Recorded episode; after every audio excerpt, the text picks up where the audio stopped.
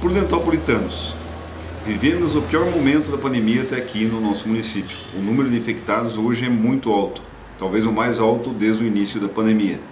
O número de internamentos e de casos graves em UTI também é alto. Conclamo a população a colocar a mão na consciência e raciocinar. Somente juntos e com a colaboração de todos poderemos superar esse momento e reduzir os números que tanto estão assustando a todos nós.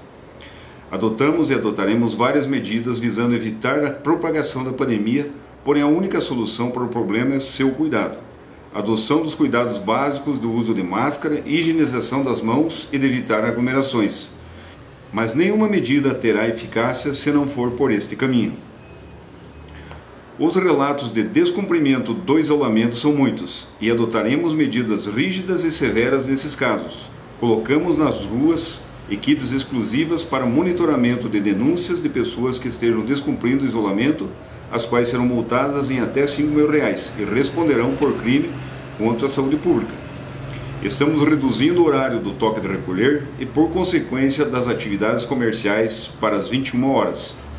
Estamos determinando, por força de decreto, o fechamento no domingo de todo o comércio, inclusive o essencial, proibindo a venda de bebida alcoólica nos domingos sendo que é cada vez mais claro que o uso da bebida alcoólica incentiva as aglomerações e, por consequência, o aumento da contaminação.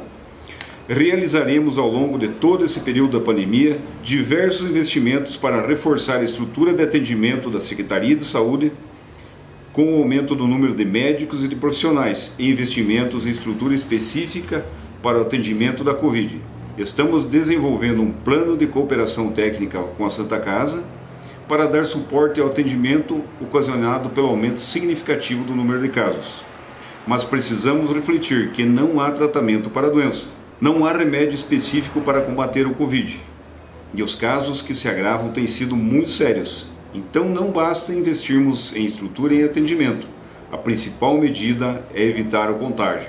Não basta termos atendimento se não há remédio que combata diretamente a doença. Se houvesse, não haveriam mortos, ou pelo menos não no volume que estamos vendo diariamente no país. Esta nova variante é muito agressiva e com forte potencial de transmissão.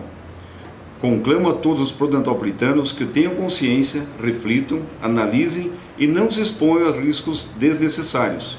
Evitem visitação mesmo neste final de semana em que comemoramos os Dias das Mães. Evite circular desnecessariamente.